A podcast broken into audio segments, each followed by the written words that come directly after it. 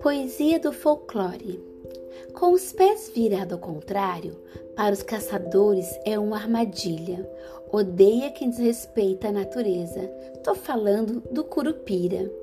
Menino levado de uma perna só, o saci vive fazendo graça, faz travessuras, ninguém o pega, pula de rir para fora da garrafa. O lobisomem é um homem estranho que aparece na lua cheia. Após meia-noite ele ataca, deixando o povo com medo na aldeia.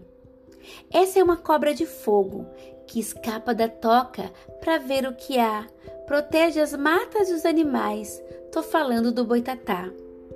O boto, rapaz forte e bonito, aparece para as moças na forma humana, com roupa branca e bem vestido. Texto de Daniele.